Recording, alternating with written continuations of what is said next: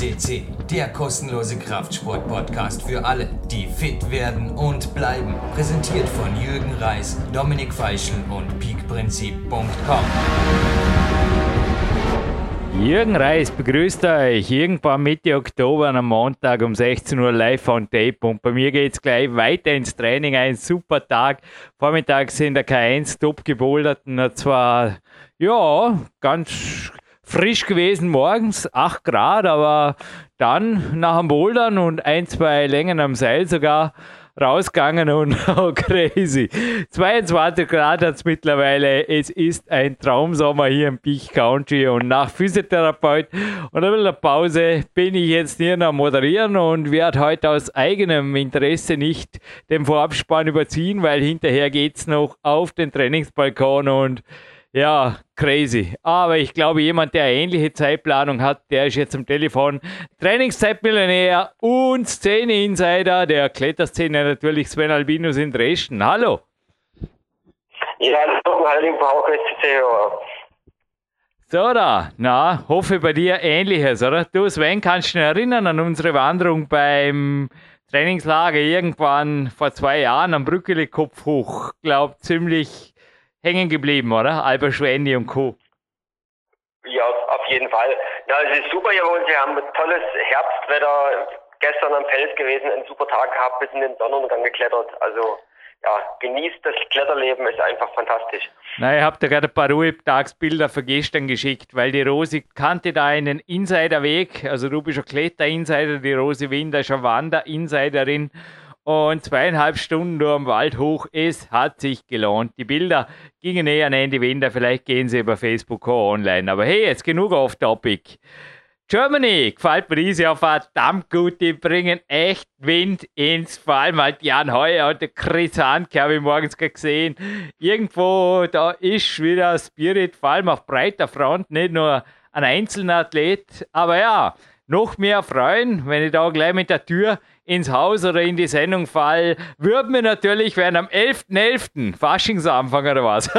ja, okay. Hey, noch eine buntere Frisur und gib ihm rein und Finale und Sieg für Sebastian Halenke. Do what you did last year. Das wäre eine coole Krönung, nicht?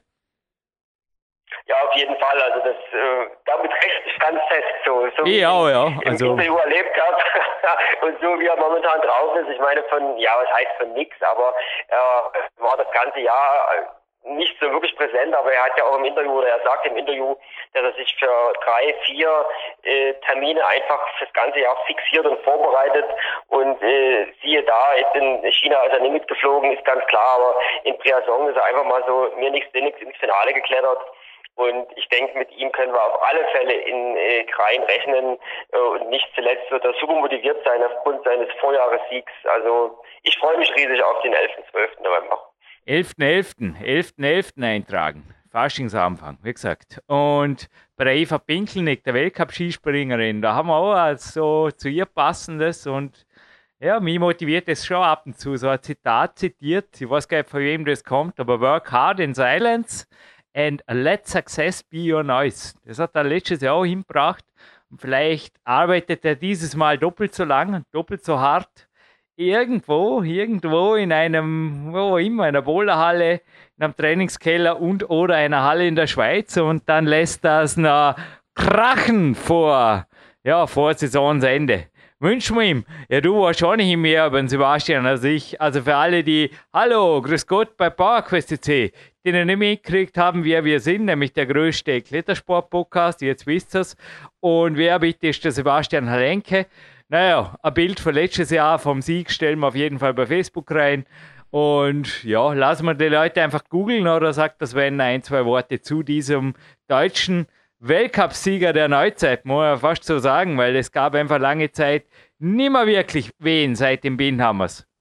Ja, ich denke, man braucht diesmal gar nicht Google bemühen, sondern einfach die Im Lied, meine sorry, im Lied, stopp, nicht dem Jan Heuer zu nahe treten, dann hat der Juli. Schön anständig bleiben hier. Aber ja, Sven, bitte zu den Fakten, aber nicht, dass wieder wahrscheinlich die Kritiker kommen. Also wie gesagt, äh, Google brauchen wir diesmal nicht bemühen, sondern einfach PowerQuest CC. Nicht umsonst sind wir der weltweit größte Kletterpodcast, einfach in die Suchfunktion Halenke eingeben und ja, ich habe mal so grob gezählt. Also wenn man sein Interview mit seinem Vater noch mit dazu zählen, was ja auch sein Coach ist, war er jetzt schon siebenmal bei PowerTest CC. Da erfahrt er alles über äh, Sebastian. Wie gesagt, das, das, die aktuellen News sind einfach äh, von Übrigens, die IFC, das hast du auch mitgekriegt. Die IFC TV blendet uns jetzt bei den Livestreams. Ich habe keine Ahnung, ich habe noch nie einen Livestream gesehen. Um die Zeit bin ich meistens am Trainieren, am Wandern oder sonst wo. Echt, ich habe noch nie, ich habe einfach noch nie einen Livestream verfolgt. Aber anscheinend nennt IFSC TV uns auch als Quelle, speziell bei russischen Athleten und so weiter. Also da haben wir auch ein, zwei Insider und Trainer haben gesagt, das kommt wie so eine Werbeeinblendung, wer auch immer das macht. Ich sage nur, Ihr seid cool, IFC TV. Cool, cool, cool. Weiter so. Danke, danke, danke.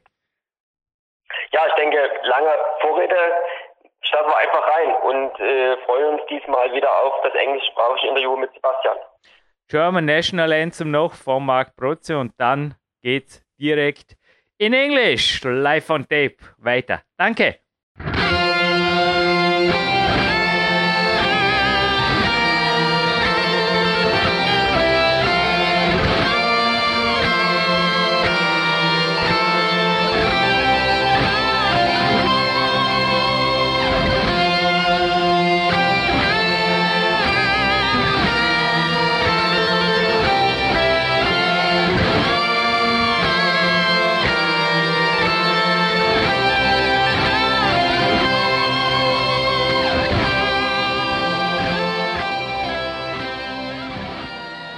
And with the German national anthem by Mr. Mark Protze, we are now in the main part. Yeah, it's been a long time, but a man who is worth waiting for, I think, I know, is now right on the phone.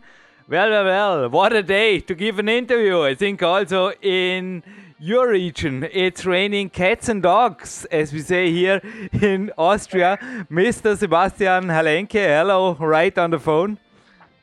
Well, hello, hello, and nice to be back here with you. Yeah, in fact, also here, even though I'm living basically in the sunniest region in Germany, but as you said, it's raining cats and dogs all day long. It's been raining already. It's hilarious. It's like so tiresome, but oh well, such is life. Tomorrow is going to be at least a bit sunnier again, so that's a good. We are recording this now in the middle of March, and well, I mean, the first question, because Kranj, and in a few days, this is maybe also your work. I mean, one question I don't have to ask you, that's a no brainer, obviously. If I ask you, who do you think will win Kranj this year? I mean, I think with your self confidence, yeah, I mean, uh, it's. I, I think you agree, huh? It, it's it's enough to say, hopefully you. Well, I mean, still competition has its totally own diff- own rules, and in competition, always everything can happen. I've already had to learn that in so many times and in so many different ways, and in positive ways and in negative ways as well. So you never know what finally happens, but. I mean, well, I for me, Kranj is definitely together alongside with Chamonix and Briançon, like the yeah, I would say my preference competition. And definitely, there's not any other wall that suits me as good as Kranj. So, yeah. well, I'm hoping that. So what? Yeah, there's even a IFSC video I renamed in Basti number one, and I think also you have watched it several times, and I just hope uh, German, maybe Austrian, and European fan club will this year drive to Kranj and give a big applause because it's not that far. I just can say from the Austrian border, it's maybe an hour driving. It's good and also the city. It's I mean yeah, it's okay if you go there and watch the World Cup. It's okay. But a more interesting question, Sebastian, I asked this also Magnus Midtbø last year. Who do you think is the overall champion this year of the World Cup? Maybe a little bit more uh, interesting question. What's your prediction for 2017? whew, that's that's a hard prediction, and uh, to be honest, it's even harder because I'm competing in the circuit as well. And I mean, well, since I'm a competitor and since I'm slowly getting established, Yeah, I'm not you, competing. you and you and who only. else? Yeah, yeah. so obviously that's a that's a tricky question. I mean, for me this year, for sure, uh, the overall World Cup is a big priority. This year there is not going to be a European Championship. Uh, I mean, sorry, this year it's not going to be a World Championship. This year is uh, going to be a European Championship. And I have to say, in this way, this year the World Cup, the overall World Cup does have a big priority for me. Although I'm rather a kind of title competitor, as I already mentioned in previous uh, podcasts with you. Uh, for me, it's kind of easier to focus on one or two events per year where I'm totally on 100%. But anyway, for me this year, the yeah, the overall World Cup, the whole World Cup uh, circuit is a yeah, it's a big priority, and so well, let's see what that means, and let's see what's going to come out. But besides that fact, I think um, I mean Domen, I would say, although he won already 2016, I think he is a name always to keep in mind because he's a very constant competitor. And now, as he knows that he's able to do it, he, I think he's also even, uh, he's got an even higher confidence, I believe, as he had before. Because yeah, now he has also the proof, and he's still young, so I think he is having a great potential for that. Well, besides that, well, I, let's see what happens. I'm for sure if it's going to start well, I will surely fight for for that victory as well. And besides that, well, Jakob also you always have to count and calculate with Jakob. Although he has won several times, and is I mean that sounds kind of mean, but slowly getting old. but anyways, he's definitely got the potential. But I'm not sure even what is going to be his priority for this year. I've heard some rumors that he's going to focus more on bouldering, but I'm not sure about that. Well, and besides that, I think there are always, let's say, also some new people, new names coming up who you may have not even counted with. Usually they're not really the, let's say, the common cases of winning uh, the whole World Cup season because for that you rather need uh, experience.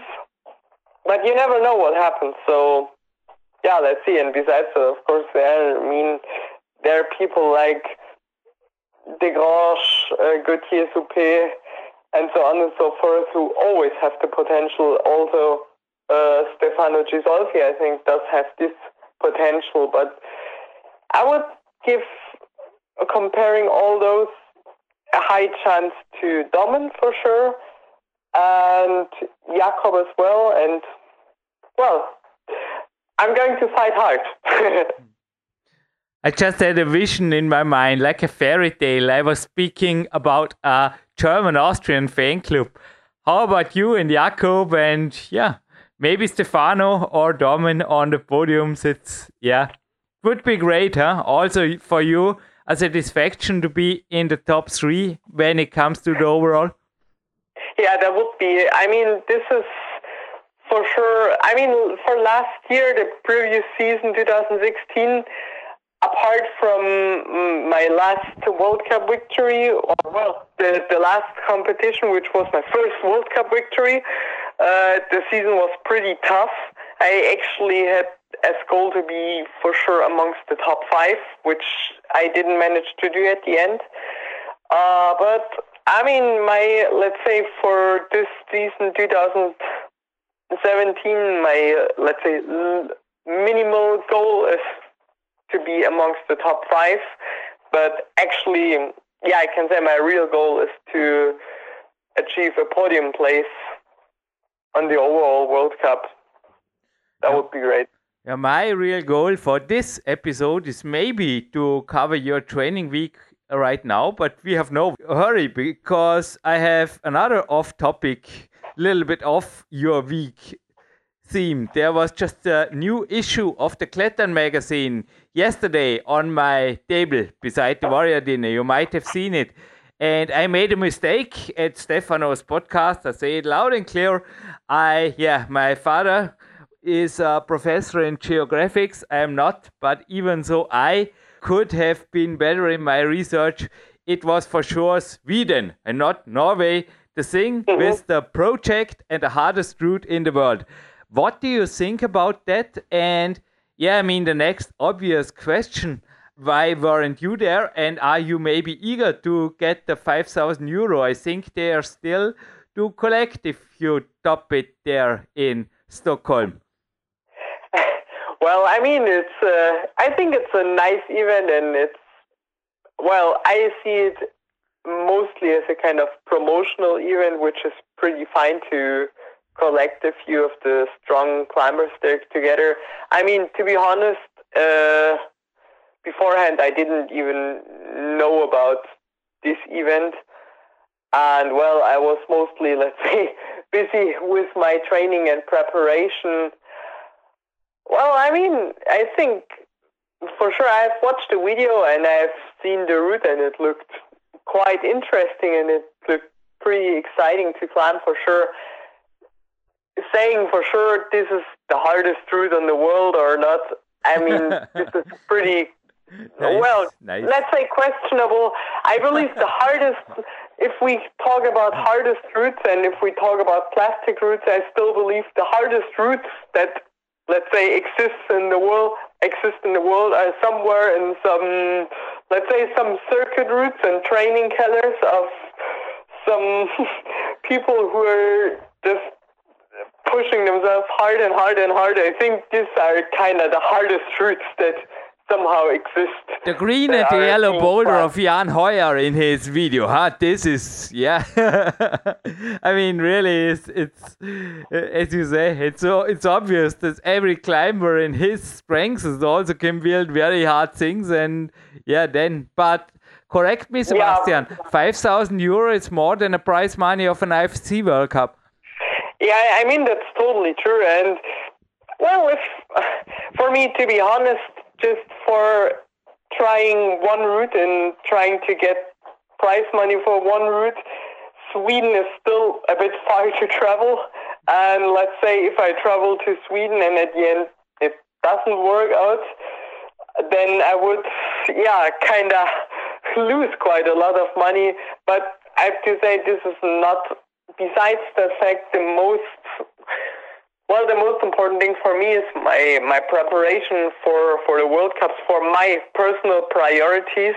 And i have to say such a trip especially right now wouldn't suit at all into into my plan. And i do have my priorities and my priorities are definitely the preparation for the world cup season. So right now yeah right now it doesn't suit. So well yeah, I can say for sure if it was closer, I would go, there and give it a try. But for me, it's not worth it. Let's say to travel there right now for I don't know. I mean, if a route is that hard, you should invest at least, I believe, a week or so. Otherwise, it will be, if it's really that hard, otherwise, it will be almost impossible even to get close to finish such route. And I believe if it's really as hard as they say, then even one week is not that much. So, I mean, investing so much time of my training as well, and also money for, well, the chance of getting the prize money. Yeah, well, I for me it's kind of not worth it, and for me, there my big goal is, is the World Cup or are the World Cups and these international competitions, and they do have priority. But I know that if I really want to be there on my personal 100%, or if I want to have the chance at least, I also have to yeah, set priorities in my everyday life and my training, and yeah, give everything what I'm able to do. And yeah, that's why I, this wouldn't really suit for me. All right, and this is a perfect switch into the next really, really, really easy and enjoyable part of the interview. Sebastian, I have three presents for you. Believe it or not, not sponsoring, so you don't have to do anything for it. Okay, you can. It would be nice if you show up here in the K1 Kletterhalle Dornbirn because there is in three weeks from now an Austria Cup.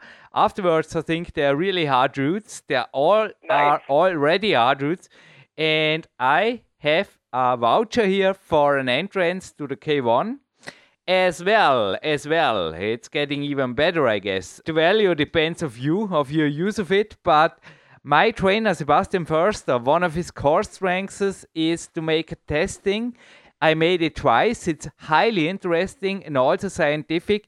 It's a sort of kind of an athlete's profile, also going down to the mental side and to the neurotransmitters think this is the right explanation in English. Mm-hmm. Yeah, it's getting deep inside the brain of the athlete and also shows deficits. And he said he is offering you a test. It's a questionnaire of a lot of pages. Don't be surprised, but it's worth the work.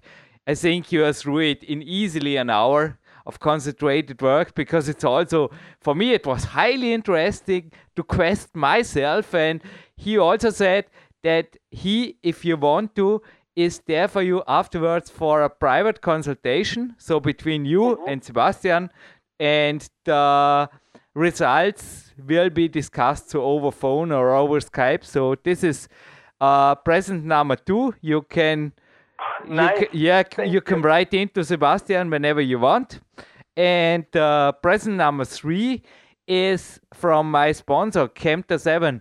The CEO is Andreas Kempter, and he brought me brand new shirts for me, red ones with logos to the K1. And I told him about you and he and your seller. It was a few weeks, or your garage, sorry, a few weeks ago. And he said for sure he will send you a shirt. Just contact him because I was really extremely, extremely curious, but also skeptical about his shirts because I hate to be compressed. I tried a lot of compression shirts. I never could move with them. I, ne- I never could climb with them. But mm-hmm. the shirts of Andreas are another thing, and you will. I think you also will realize their main strength is to optimize the body temperature and it provides you just an yeah a comfort. I don't know especially when it comes to the operating temperature it keeps the operating temperature of an athlete stable. And yeah i will send you the contact of andreas kempter kempter 7 afterwards and you can figure out if you want a tank top a t-shirt or a long sleeve and yeah three presents for the beginning hope it's okay Amazing. Thank you very much. Well, that's uh, more than okay. That's amazing. Thanks a lot. That's that's really that's so great. Thank you. you deserve it. You're a World Cup champion. Hey, by the way, just out of curiosity, because not many athletes, or especially not many listeners, will be aware of. I mean, climbing is Olympic. It's mm-hmm. since, correct me, since last summer. It's official. Yeah, yeah. Was there That's any true. increase of the prize money? Because many people will think now we were speaking about the 5,000 euro for the project, but what was, you can say, hey, that's confidential, it's private, we don't talk about money. But what was the amount of money in euro you took home from Kranj? Oh, um, mm, those were mm, yeah, three three thousand five hundred.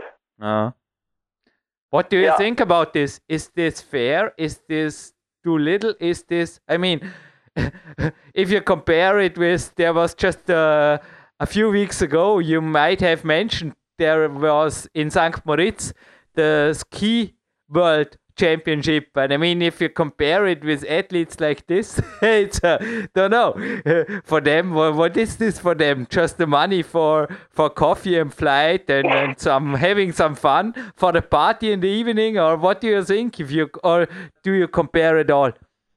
Well, I mean. I believe that for sure the money that you win, the prize money that you win in climbing competitions uh, in comparison to other sports, it's ridiculous. Well, I think, yeah, for sure, it, it was definitely nice and fair if there was more money involved. I mean, what I see is that uh, also all the top climbers, and I mean, with top climbers, I wouldn't only consider the top five, six, or eight. I mean, if you look at the World Cup circuit, I can say most of the people that are climbing around the top 30 range, 35, are training hard and are really motivated and trying to give them uh, give their best. And if I compare all that effort from people and then what comes back uh, through prize money. And if I compare that fact with other sports, well, I mean, it's in this way definitely not fair, I would say. I, I wouldn't, I mean, for that, it cannot be also blamed, for instance, the IFSC because the general problem that I see is that climbing still is not uh, having enough medial presence. So in this way, there's not much money involved, and I believe that so far, right now, the organizers are trying still to do what they're able to do. Um, that it's okay for athletes, but climbing still, in general, apart from the climbing scenery needs to get a higher awareness, I would say. And one thing I also believe for sure, and this is, yeah, my, yeah, this would be a wish of mine that competition climbing, inner the climbing scene, um, let's say, gets a higher recognition because still I can see a lot that inner the climbing scene uh, competition climbing slowly gets a kind of value or attention, but if you compare some people doing some hard routes outdoors and what they are able to, or the way they are able to profit from that, to comparing that to a World Cup victory or even to an overall champion in a World Cup, then this is ridiculous. And this, in my opinion, is really not fair. And this is something I'm highly having against something. Uh, I think it's totally fine that uh, a great, let's say, success on rock or a great first ascent is being rewarded well, but it's totally not fair, in my opinion, that yeah, the competition scenery is in the climbing scene still having such a low recognition. And mm, yeah that let's say also good rock ascents are being promoted so much higher than for instance uh, good results on world cups or the competitions in general. And i think this is let's say the first thing that should be worked on. Because normally in sports, I would say the competitions are having the yeah the let's say the highest recognition and everything else comes afterwards.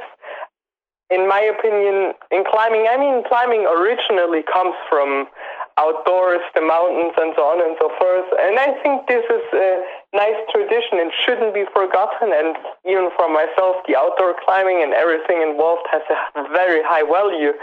But at least it should be having a more or less similar recognition and also attention in the climbing scene. This is something I truly believe, and yeah, this is something that I mostly consider personally is unfair. And I truly believe that the one or other listener will now say, Hey Jürgen and Sebastian, this interview is getting ridiculous because in the 611 you promised us, Mr. Jürgen Reis, you are the CEO of the show, to speak about Sebastian's week.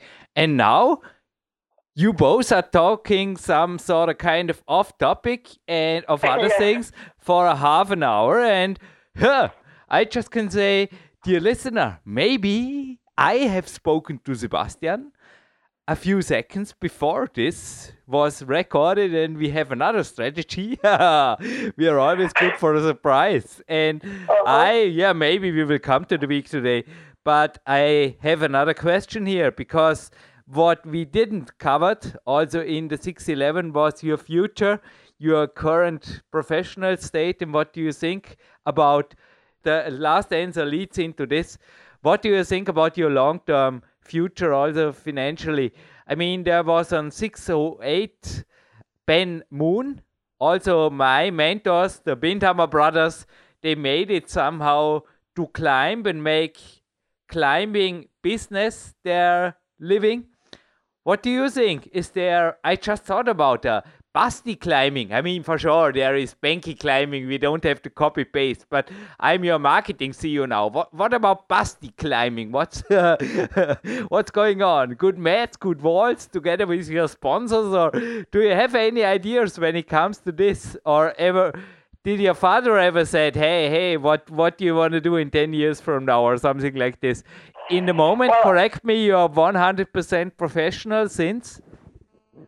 Yeah, that's true. I mean, for now, I'm total professional, and I know that definitely for the next quite few years, I'm going to stick with that path because I'm still pretty much at the beginning of this path and of growing as a competitor. Yeah, doing this, so, you're, you're professional since three, four years, five years? Yeah, I mean, three, four years for sure. You never know how the future develops, and I don't also want to say, ah, from right now, I'm going to do this exactly. No, sorry, sorry, sorry, you misunderstood me. It's our second but, language for sure. The question was, how long are you doing this right now? I think my ah, my pronunciation of the tense so was. Sorry. Um, well, I've been. I mean, my international climbing career, to call it like that, started when I was 14. So, yeah, six years ago. Okay, yeah. Uh, more than six years ago, that's yeah, true. Yeah, I'm already thinking I'm getting 22. So, getting yeah, old I mean, too, not only Jacob. Yeah, Crazy. yeah, well, so eight years ago, that was my, yeah, let's say, entrance into the international scene and to and into a more kind of professionalized way of living, training, and so on and so forth. I would say the way I do it right now, I've been doing it for about three years, but I can say for sure the last six years. From, well, from the last six years on, with every year, it's been more intense and intense and more dedicated to to the sport. But that I'm really, let's say, getting into the adult scenery, it's been only like for two years, more or less. And that's what I consider as, for me, the real deal. Like, that's why I'm saying I'm still pretty much at the beginning of where I want to get.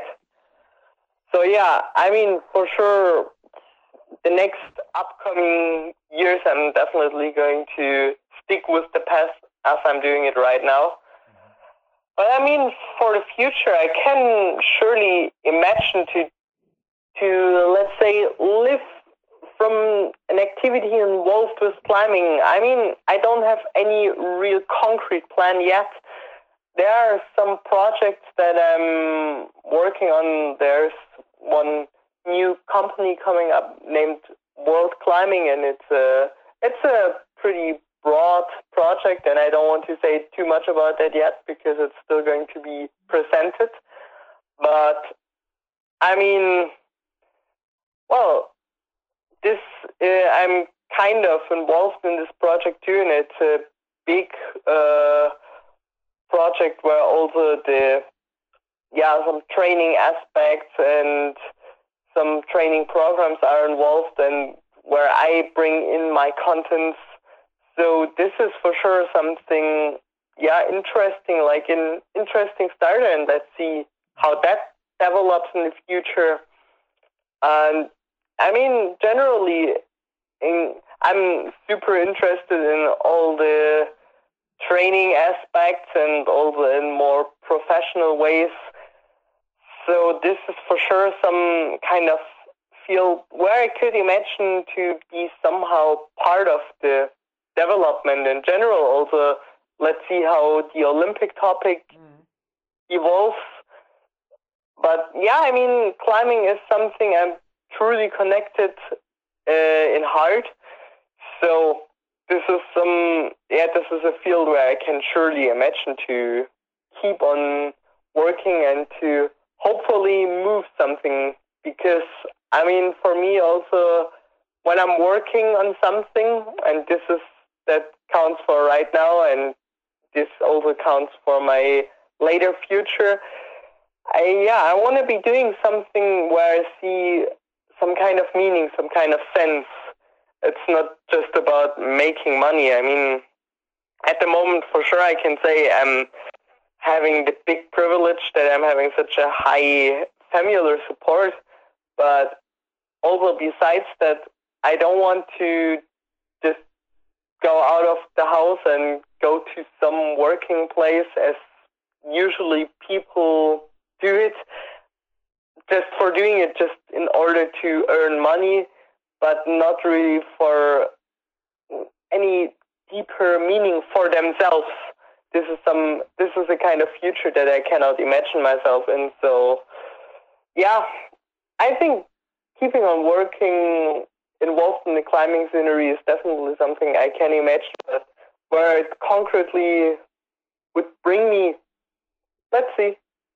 When this interview is online, I'm already 41 and I can say, yeah, I made some studies in marketing in my earlier years and in my mind was just Basti world climbing or climb the world with Basti or some. Uh, let me think, let me think. But all I can say, I worked for 11 months in my life. I don't say I want them back like other climbers do, also in English.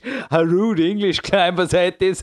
I want this time back. No, it was okay. It was an experience to sit in an office, but 11 months for the rest of my life was enough. And I just can say, climb on, Sebastian. You don't have to if you don't want to. So, well, if you allow, or is anything you want to add to this, what I have just said? I'm totally fine. Let's move on. Good. So the older one is in this opinion right. Thank you. Thank you. Thank you. But now I think it's time to open the week because yeah, I guess we don't want any hurry, Sebastian.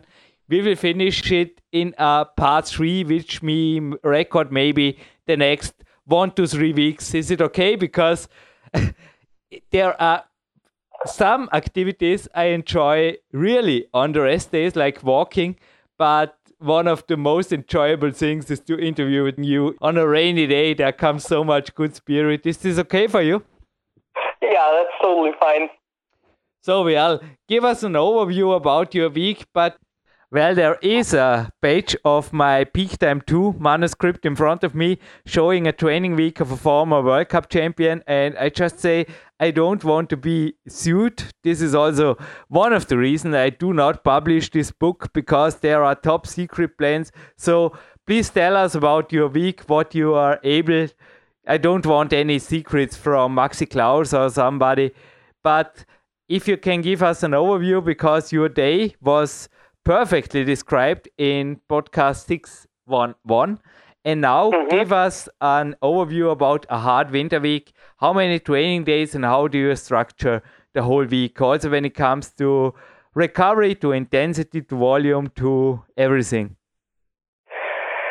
So, I think for that question, yeah, a good exemplary week will be basically a week uh, where I took out the day, which I described uh, pretty detailistic, because this was basically one of the hard days. I, if you remember, there was a day where I trained in a double split. So I had a morning session with campus boulders and an evening session with system boulders. So basically, that was one day of such a pretty hard, intense winter week. And well, I mean, uh, I don't always train the same days, and I've my, I have my training conception, but I don't like to compress anymore my trainings too extremely into a totally figured out plan. So uh, sometimes I, let's say, uh, maybe I'm going to take one day more of break, or maybe I am going to do it a little bit more intense. But to be honest, usually it ends up being more that my my basic plan, my basic conception is already planned kind of intense, and I rather have to sometimes reduce a little bit. But yeah, coming to an exemplary hard winter week, um, just like let's say the maximum of what I've been doing. I think a week like that, I did it pretty exactly like this about one and a half a week ago. And starting with Monday, uh, I would do a double session like morning and evening training Monday, Wednesday, and Friday and Sunday. So these are, let's say, hard days, really hard days. so those four days, the Monday, the Wednesday, the Friday, and the Sunday, I train in a kind of similar system as I have been uh, describing the day when we had the previous podcast. So the morning it starts with a uh, yeah, besides some let's say warm up and coordination stuff and balancing stuff with hard uh, with with hard series and, and campus boulders and no foot boulders. And yeah, especially in the first part of that phase, I rather do a high amount of repetitions, let's say like six repetitions on um, eight move campus boulders, and I do about three to four series. So that's like a already pretty intense morning session uh, in combination with a few three to five exercises that I do afterwards. But usually in the morning, after the morning session, I do then about three exercises. Um, and this, I, well, it depends a lot actually on how the morning session went and of how I felt. But for sure, there's always one antagonist exercise, like a shoulder exercise. And then either I'm maybe doing some yeah like uh, a forearm exercise like either i do kind of that hang training or i do uh, a, a forearm exercise with the dumbbells that i've already described. And i might do some pulling exercise like it, i don't do if i do a pulling exercise then i don't do pull-ups like on volume i do the pull-ups in an intensity like inequality uh, with some variations that I'm not able to do more than eight. Like either I do it with quite a lot of extra weight or I do them in one arm variations with a bit of support, stuff like that. So after the campus boulders in the morning, um, I do about three, four exercises. Um, then I'm having, yeah, 30 to 40 minutes of stretching. Then the middle of the day, it's, yeah, I'm trying to rest pretty well to have a good uh, recovery, also in combination with some, uh, yeah, like some meditational aspects, uh, maybe some yoga exercises, but mostly uh, in that time I do something pretty pretty relaxing. If I maybe some days I also do a power nap, like that I'm just laying down for 20, 30 minutes, or I do like some breathing exercises, listening to some audio records, like yeah, things like that. Mental, mental aspects, mental things to to recover faster. And if I have some, let's say, mental issues or mental aspects where I also want to prepare myself, then after about five minutes of physical, uh, not five minutes, five hours of physical recovery comes the evening session. And the evening session starts with a little bit a shorter warm up. I before that session, I don't warm up that extensive anymore. I mean, before a morning session, besides my normal warm up, I've been already doing some coordination exercises and uh, things like that. So it's a more extended warm up. This I leave it for before the evening session that it all in all doesn't get too much, and also whatever you add is also not only physically tiring you but also mentally tiring. And after a morning session like this, I'm already, yeah, really exhausted for sure. So I do a quick, let's say, power yoga body art warm up of 15, 20 minutes, then some circling and a few boulders, a few hard boulders on the on my wall. Yeah, and then I'm basically doing something I'd call system boulders, systematic boulders with boulders with topics with themes. So uh, one could be like um, only crimps or really hard holds. One with uh, movements that are like totally not suiting my style. Let's say some really awkward shouldery movements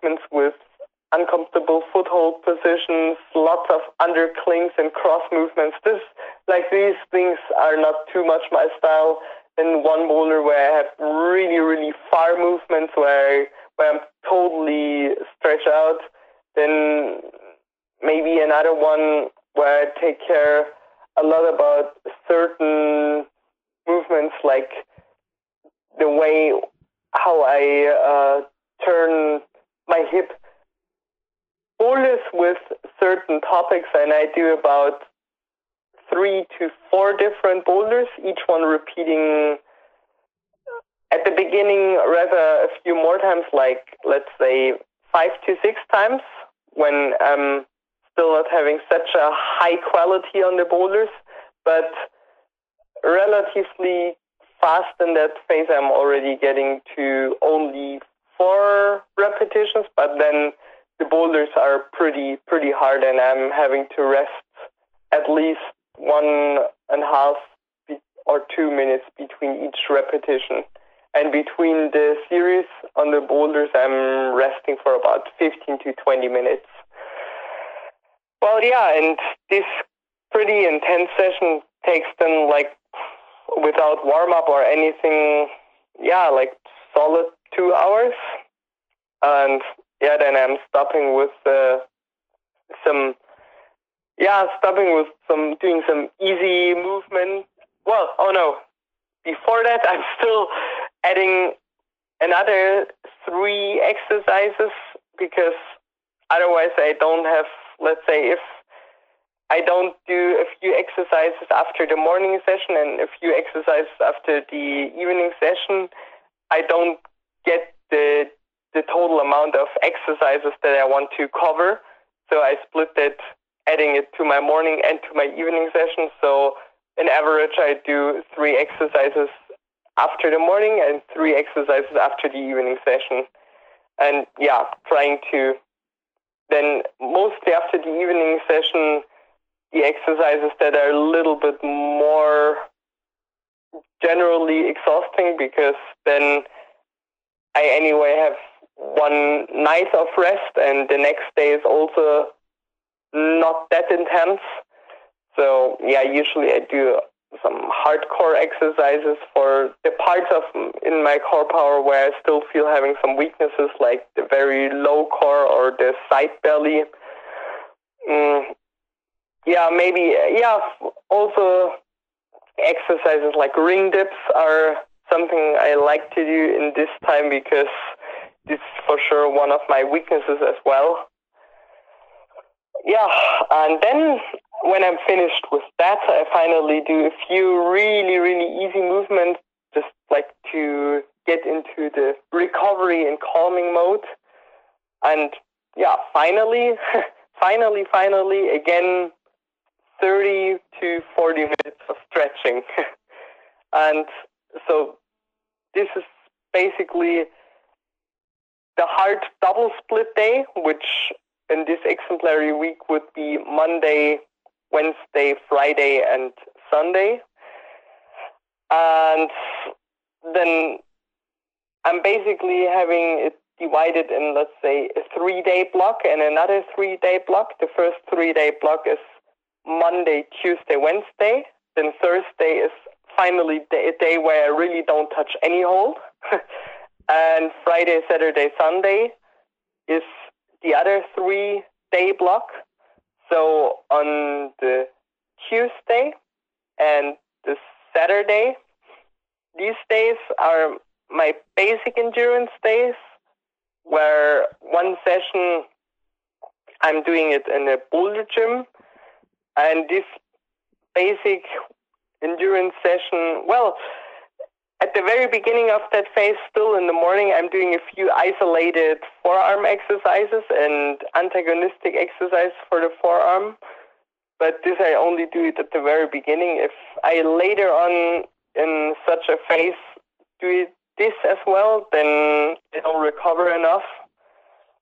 And well, so the main purpose of that day is the basic endurance. And if I go to the boulder gym, then I started actually with two hours of, I would say, I would consider it as pure bouldery technique where I really do, let's say, some kind of technique games. I try to do some, of course, simple and for boulders easy, but some, let's say, maybe run and jumps above some volumes or walking up some easy slab boulder just uh, with one arm, maybe without hands. Uh, some technical games where I don't really care yet about, let's say, any kind of intensity or endurance factor. But after those two hours, um, I'm doing, let's say, two kind of circuits of 15 to 20 minutes where either I'm staying constantly on the wall and uh, climbing up and down pretty easy boulders and traversing and stuff like that. And I'm taking care that I always, let's say, keep a certain pulse level, but I don't want to actually get pumped. I mean, or I'm trying to avoid that, only a slight pump.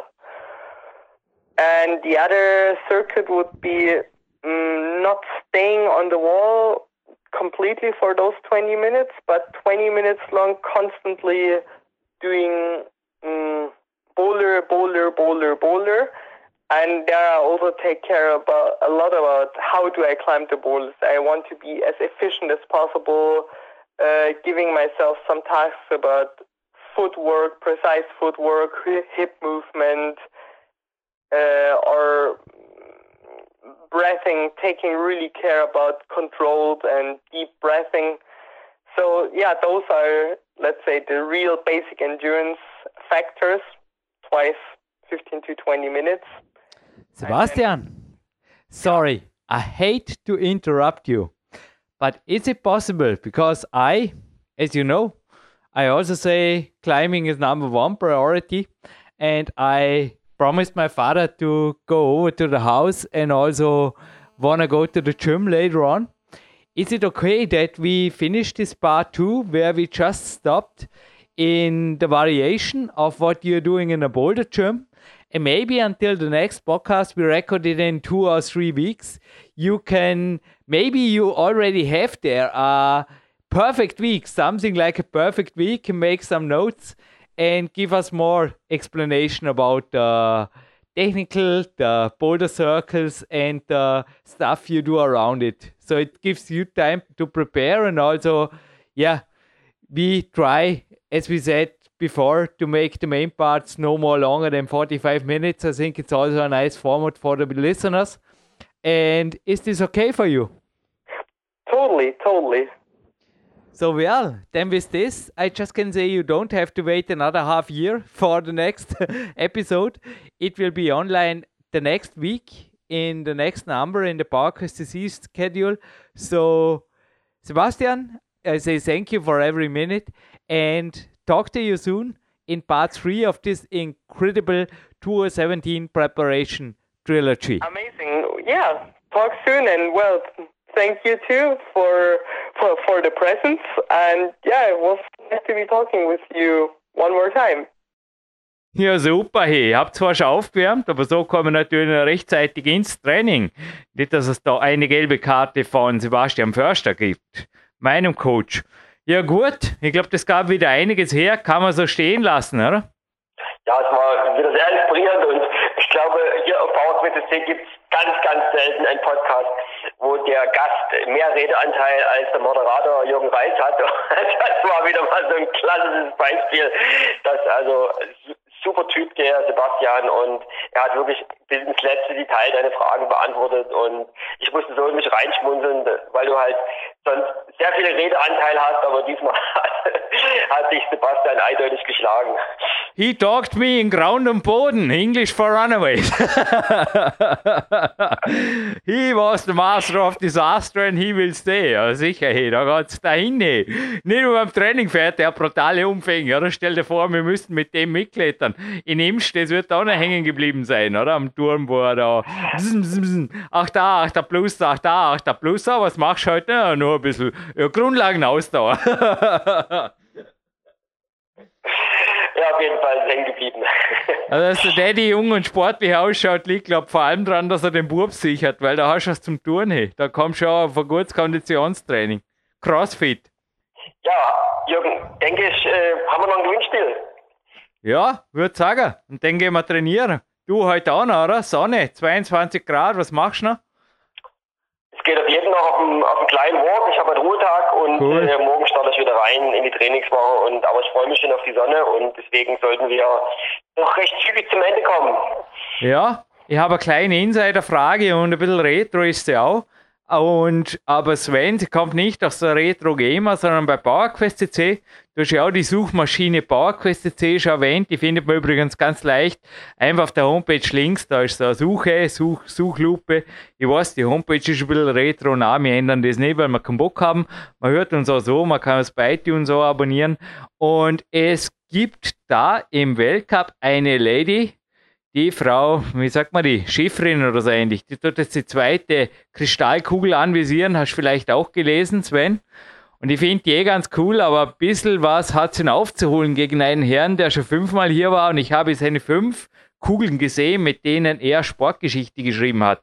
Also es geht um wintergerecht und auch fast schon Slowenien, kreingerecht, unweit von dort. Äh, es geht um den Skiweltcup. Wer ist dieser Mann? Sven Albinus ist, glaube ich, nicht schwer, oder? Zweimal war er hier bei PowerQuest CC und ist sicherlich einer der Sportsuperstars überhaupt der Sportgeschichte. Also, das ist, naja, ist ziemlich crazy, dass ich, dass ich ihn überhaupt persönlich kenne. Ich hoffe, ich sehe ihn bald einmal persönlich wieder.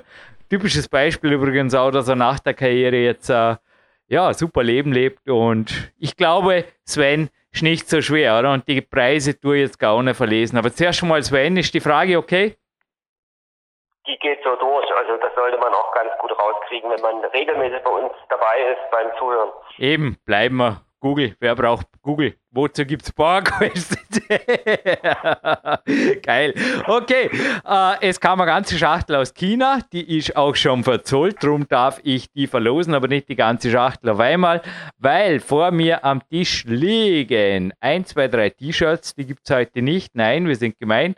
Es gibt ein Jogbag von Climbix, ein Cliffbad kommen da rein und es gibt die Klettern. Ich nehme an, die aktuelle Ausgabe ist inzwischen reingeflattert, jetzt wo das online geht, dieses Interview. Und die Frage ist, wie gesagt, nur ein Vor- und ein Nachname. Und dann haben wir das und ich sage einfach bis zum nächsten Mal hier bei PowerQuest.cc, weil eins darf ich schon verraten. Diese Trilogie, es eine Trilogie, hat natürlich einen dritten Teil und der erwartet euch in Kürze hier. Danke Sven Albinus und die letzten Worte an dich und dann tun wir noch ein Lied spielen von Marc Brutze. Marc, gib uns einen Winner-Song, einen quasi Pre-Win-Song, also fürs Gewinnen, so in die Richtung wird es auf Englisch gehen, für den Sebastian Halenke und Verkrein. Walte deiner Gitarrenseiten. Okay, gut. Danke Sven und die letzten Worte, wie gesagt, Jürgen Reis verabschiedet sich jetzt schon aus dem Studio aufs Home Gym. Gerne an dich. Ja, ich Genießt das schöne Wetter, worum uns ihr hört und freut euch auf den dritten Teil mit Sebastian Halenke in Kürze.